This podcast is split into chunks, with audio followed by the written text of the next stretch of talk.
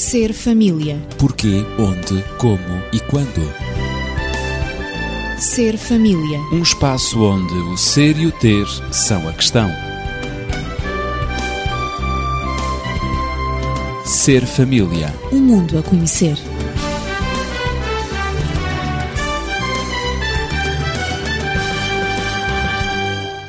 Vimos no último programa que as discussões entre o casal podem vir a desencadear reações agressivas mais ou menos explícitas. A questão é o que fazer para enfrentar as consequências provocadas por essas reações agressivas e é o que vamos ver no decorrer do programa Ser Família de hoje.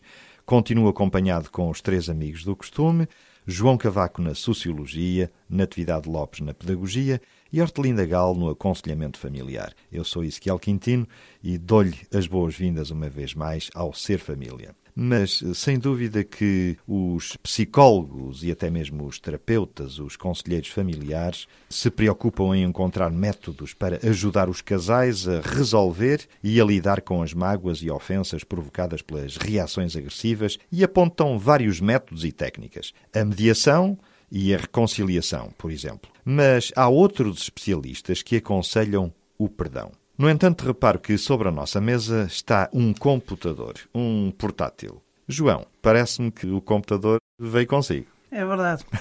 Minhas filhas não o largam.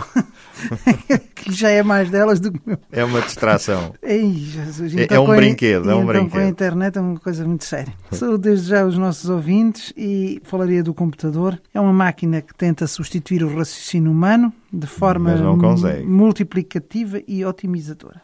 Muito bem. Portanto, tenta imitar o raciocínio humano através da energia elétrica distribuída pelas propriedades do material que tem e conseguem-se os cálculos extraordinários, não é?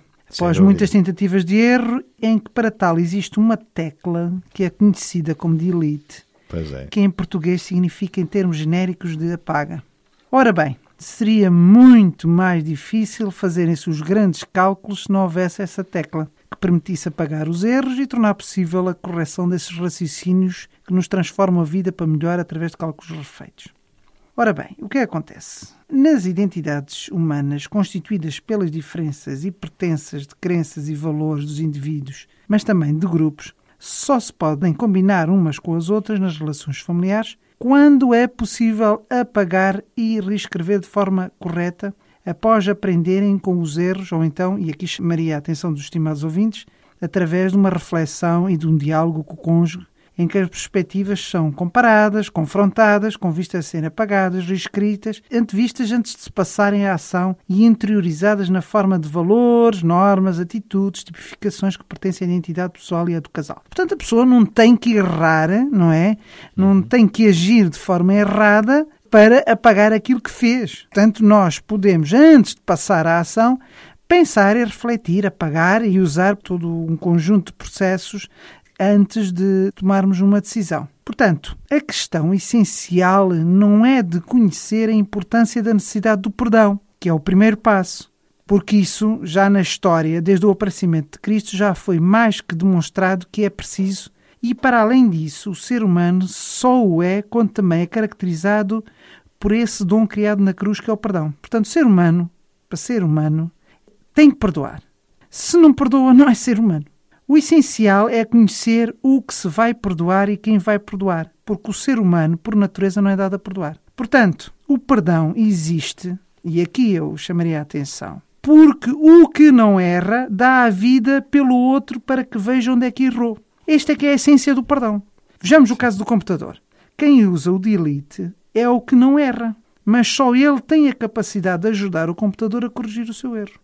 Em relação às identidades individuais do casal para se conjugarem perante as circunstâncias através do perdão, só o podem fazer quando, dentre elas ou em conjunto, se consegue encontrar aquela que, não contendo o erro, tem a capacidade de convencer as erradas a corrigir-se. E já agora, essa capacidade de uma verdadeira identidade para convencer as outras dá-se o nome de amor nas suas mais variadas vertentes. O amor é, pois, uma identidade em que só aceita o outro na sua transformação e nunca na sua conformidade ou no seu erro, o que significa a sua dinâmica pelo desenvolvimento, aperfeiçoamento e felicidade do outro. Assim, o outro fará parte dessa identidade interior de acordo com a liberdade de escolha. É que muitas vezes nós sentimos-nos ofendidos, mas também é necessário lembrar que ofendemos os outros. E provavelmente será até impossível viver sem ofender alguém ou ser ofendido, não é? Penso eu. Faz parte da vida humana, faz parte do convívio e dos relacionamentos entre seres humanos. Onde pessoas vivem juntas, há inevitavelmente conflitos por causa de opiniões diferentes, por causa de interesses diferentes, por causa até de valores diferentes. Na atividade, no relacionamento do casal, o que pode estar por detrás dessas ofensas? Vários fatores podem estar por detrás dessas ofensas. A questão não é deixar de ter opinião própria em relação ao casal, de ter interesses e valores próprios, pois cada um tem o direito de os ter e deve tê-los para manter a sua identidade própria. É evidente. Mas cada um tem a sua maneira de ser, de agir e de pensar, tem as suas características específicas como pessoa, como homem e mulher. E, portanto, segundo os estudos realizados na área dos conflitos conjugais, há efetivamente determinados fatores que se repetem na maioria dos casais e que geram discussões que podem até desencadear crises na relação do casal pelas ofensas cometidas em relação um ao outro. E eu gostaria de enumerar algumas delas. Sim, sim. Em primeiro lugar, esses casais não sabem distinguir entre o real e o ideal. Ela tem o ideal em relação a ele, ele em relação a ela, e quando a realidade se apresenta, por vezes não sabem fazer essa distinção. Parte da solução muitas vezes começa pela aceitação do outro tal como ele é. Não como ele é idealizado, mas como ele é na, Na realidade. realidade. Uhum. Um outro aspecto é que há casais que procuram um clone no outro. Ah, Ou bom. seja, exatamente, procuram fazê-lo exatamente como eles desejam que ele seja. E não aceitam o cônjuge tal como ele Como é. ele é. Não é? Ora, muitos dos conflitos eventuais são uma consequência das diferenças entre os casais. Cada um é diferente do outro, como já se disse, e cada um carrega uma bagagem cultural diferente. Esses seres, tanto o homem como a mulher, levaram anos a ser construídos de uma maneira diferente. Ora, é evidente que desconstruir e construir não se faz assim de um dia para o outro. Não é possível. Um outro aspecto que também gera muitas dificuldades é quando o casal se culpa um ao outro. Lançam em rosto qualquer coisa. Quando há uma diferença, eles argumentam e por vezes acusam-se. Ora, argumentar é diferente de acusar. É preciso esperar Claro um que sim. momento, usar os argumentos, mas nunca acusar.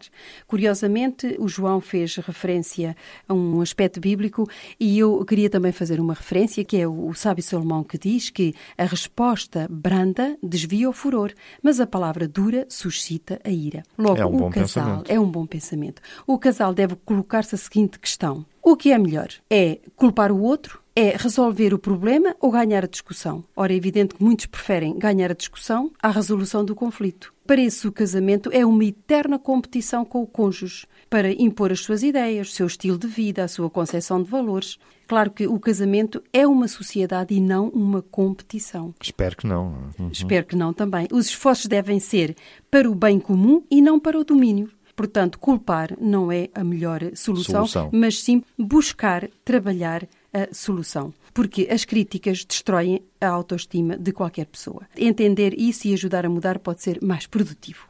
Um outro aspecto: esses casais, por vezes, não definem as divergências, ou seja, estão a discutir e às vezes não sabem porquê, nem sabem o que motivou aquela discussão. Discutem só pelo hábito de discutir. Um porque é mais argumentativo do que o outro, o outro porque é masculino e gosta de se impor e porque tem que ficar por cima e o outro não pode ceder. A etc. discordância tornou-se um hábito. Tornou-se um hábito. Divergir tornou-se um hábito. E, por vezes, esses casais permanecem num estado de guerra contínua, o que é realmente bastante perigoso, como, aliás, focámos no programa anterior. Pode-se vencer uma batalha, mas, no fim, perder a guerra pela manutenção do casamento. Este é realmente o perigo. Um outro aspecto é também não reconhecer o inimigo número um. Portanto, normalmente vê-se no outro Um inimigo. um inimigo, mas finalmente não é o outro, mas sou eu que sou o inimigo De de, mim mim, próprio. mesmo, de mim próprio. Aham. Exatamente. Porque ao atacar o outro, dado que estou num processo de conjugalidade, num processo de encontro, num processo de união, de dois seres, ao atacar o outro, automaticamente eu me ataco a mim. Ao ser um inimigo dele, eu sou inimigo de mim próprio, porque isso produz-me sofrimento. Os ataques, a guerra que eu lhe promovo, têm consequências que recaem sobre mim próprio e, portanto, eu estou a ser inimiga da minha própria felicidade, da paz que eu procuro. Portanto, o inimigo número um do casamento sou eu, é o egoísmo. A palavra egoísmo tem a palavra ego, que é precisamente o eu. Portanto, a esposa quer continuar a ser, por vezes, a filhinha querida do papá, mimadinha, e quer ser considerada também da mesma maneira pelo marido. O rapaz, a mesma coisa. É o menino da mamã, sempre bem tratado. E, claro, como os filhos costumam pensar que têm direito a todos os privilégios, mas nem sempre aceitam responsabilidades, isto passa depois para a idade adulta. O que é que está a acontecer? Colocam-se os dois, o homem e a mulher, no centro do casamento, no centro das atenções. Veem o casamento como uma oportunidade de receber do outro, de receber atenção, de receber afeto, cuidado, enfim, seja o que for. Entraram no casamento para ter as suas necessidades preenchidas, mas não para uma parceria. Entraram para receber, mas não, não para, para dar. dar. Portanto, um bom uhum. casamento é aquele em que a pessoa tem as suas necessidades emocionais preenchidas, mas o outro também existe também tem necessidades emocionais que, por sua vez, necessitam também ser preenchidas. Ora, evitar colocar-se no centro do mundo é fundamental. Um outro aspecto é a discussão do passado. E é precisamente este aspecto que é o último que eu vou citar, que vai exigir efetivamente perdão. Há uma frase que eu gosto muito e que vou citar que diz: Há pessoas que cuidam dos males de hoje, ruminam os de ontem e agonizam na perspectiva dos de amanhã acabam por tornar a sua vida miserável e a dos outros também. É uma boa descrição. É de autor desconhecido, mas de algum modo tem bastante valor na discussão do passado. Dirá alguém que não consegue esquecer o que houve, o que aconteceu no passado. Ouve-se muito a expressão perdoar é esquecer. Ora, isto cria uma neurose, porque a pessoa não consegue esquecer. Quando se lembra, sente-se culpada. Afinal, perdoou, mas não consegue esquecer. E culpabiliza-se, efetivamente, por não conseguir esquecer. Perdoar, afinal, não é esquecer. Não é esquecer. Perdoar é tratar de maneira diferente. Podemos lembrar-nos do que aconteceu desagradável. Mas o impacto desse episódio agora é diferente sobre nós. Tem um impacto diferente. O passado pode vir à nossa memória, mas é tratado de outra maneira. Por isso eu dizia, perdoar é tratar de maneira diferente. Ora, se cada vez que nos vem à memória as situações negativas, aquilo que o outro nos fez, aquilo que o outro nos disse, etc., essas situações que nos magoaram, nós sentiremos emoções negativas. Isso é um sinal de que a situação não está resolvida dentro de nós. É preciso curar as emoções. É por isso que discutir o passado não será sábio, não será produtivo, não terá um efeito de cura. Quem age assim está sempre envenenado pelo passado negativo. Portanto, o mal é, volta-se o feitiço contra o feiticeiro, não é? É, portanto, necessário evitar esta atitude no casal, ou seja, a atitude de discutir o passado, estar sempre a trazer ao presente coisas, efetivamente, erros cometidos no passado, coisas negativas que não vale a pena evocar. Discutir o passado é duplamente estressante, porque se gasta energia no que não pode ser modificado e deixa-se de usar de um modo construtivo. Hortelinda, afinal, o que é o perdão em relação ao casal? Bom, em relação ao casal ou mesmo em qualquer eh, outro tipo de relacionamento, o perdão claro. é, portanto, o perdão, e estou de acordo com eh, muitas coisas que já disse a Natividade. Queria apenas acrescentar que o perdão não é uma emoção, o perdão é uma decisão. Eu perdoo porque decido perdoar. É um ato da minha vontade e não fruto das minhas uh, emoções. Portanto, é um ato consciente. É um ato consciente. Uma decisão. Exatamente, que eu decido, portanto, perdoar. É a decisão de, finalmente de não evocar uh, mais a ofensa, não porque a ofensa tenha sido esquecida, porque, como dizia a Natividade, perdoar não é esquecer, não ficamos amnésicos porque perdoamos, claro. mas sim porque eu decidi uh, tomar essa atitude em relação para com o ofensor tomo essa decisão em plena consciência e, segundo, a minha própria vontade. Isto exige duas coisas muito importantes. Exige generosidade, mas também exige uma outra atitude, que é a da humildade, porque na realidade perdoar é também reconhecer a sua própria fragilidade e que um dia podem estar invertidas as posições e sermos nós que necessitamos de perdão. Há tempos li uma frase que achei muito interessante, que ele dizia: a pessoa que não perdoa destrói a ponte pela qual ela mesma terá de passar. Isso faz-nos pensar é um pouco no que disse claro. Jesus Cristo, não é? Aquele que não perdoa também não será perdoado. Não que Deus não lhe perdoe, mas porque na realidade ele não tem a atitude que permite receber e acolher o perdão. Portanto, ele destrói a ponte que ele mesmo eh, necessita para, para poder caminhar Uhum. e para poder, portanto, avançar na sua caminhada. Ao ouvir-te, eu estava a pensar numa terceira característica também, Sim. que seria o ter coragem. Para perdoar é preciso também ter coragem, não é? Por isso dizemos que é um ato de vontade. Claro. É necessário querer. Porque não é fácil perdoar, não é? É uma decisão que não é fácil de tomar, porque pode tomar-se a decisão de não perdoar. Exatamente, não é? pode Portanto, é preciso ter coragem. E é mais fácil essa decisão de não perdoar. É, muitas e é mais é. de acordo com a nossa natureza. natureza, a nossa inclinação, e é a nossa mais de tendência. acordo com a nossa cultura. É, Eh. Portanto, de fazer prevalecer os seus direitos, as suas razões. Em sociedade até soa bem, não é? Dizer eu não perdoo, tá, não é? Sim, pá, É, um eh, pouco, não é? Uhum, Sim, porque isso por pode vezes, dar a é? impressão que é uma pessoa afirmada, que tem uma personalidade forte. mas eu cortei-te o pensamento. Estávamos dizendo isso precisamente, que perdoar é um sinal realmente de grandeza. Ser capaz, portanto, Sem de- dúvida que sim. de perdoar. Claro que também as ofensas, há ofensas maiores, há ofensas menores. Uhum. Eh, o casal sente-se muitas vezes ofendido por questões como o desempenho nas suas funções, papéis não assumidos. Muitas vezes as esposas esperam que os maridos sejam bons líderes, saibam disciplinar os filhos, que se preocupem com o lar, que tomem iniciativa a nível da orientação espiritual da família. E muitas vezes os maridos também Não esperam que acontece, esses pois. não acontece. E os maridos também esperam que as esposas tenham um maior cuidado pela casa, os tratem com mais deferência, que os apoiem, que os estimulem. Que orientem também os filhos. Quando estas atitudes não são praticadas, há um ressentimento. E há um certo desencanto, Há um é? desencanto Pois. e há um sentimento de ser prejudicado. A pessoa sente-se ofendida.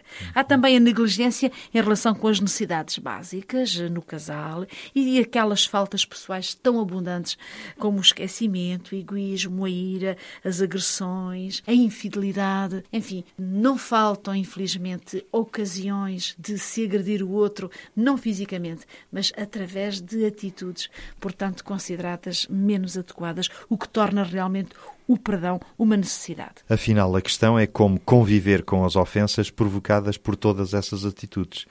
Mas agora, João, afinal, o perdão será um remédio ou uma panaceia para as crises da conjugalidade? Para concluirmos. Eu creio que o perdão faz parte da conjugalidade. E eu vou explicar porque é que eu afirmo isto. Nós temos a tendência de ver o perdão como algo estático. Alguém que chega, perdoa, pronto, estás perdoado e pronto, e há ali uma, uma situação Está muito o- estática. tudo encerrado, não é? Tudo encerrado. Fica tudo ali, fica Na tudo... prática não é bem assim. Não, quer dizer, o perdão acima de tudo, e é isso que nós estamos aqui a defender, creio eu, não é? Sim, sim. é que o perdão, acima de tudo, tem como objetivo a mudança da outra pessoa para um determinado nível, para um- uma determinada identidade. Para um outro patamar. Aí é que está, é essencialmente isso. O perdão é a mudança, é criar uma outra identidade no meio afetivo. Quando nós olhamos para a nossa sociedade com múltiplas transformações, movimentos sociais, mudanças sociais e coisas interessantíssimas, eu estou a pensar, por exemplo, maior participação dos homens nas relações familiares, representatividade da política da mulher, formas de pertença no grupo familiar. Acho fantástico. Mas há aqui, por trás disto tudo, uma tentativa de procurar, acima de tudo, de determinados padrões de felicidade, de reciprocidade, de fidelidade, que às vezes não se vai pelo caminho mais correto. Vai-se, por exemplo, caminhos com base no prazer, quando isso às vezes não ajuda.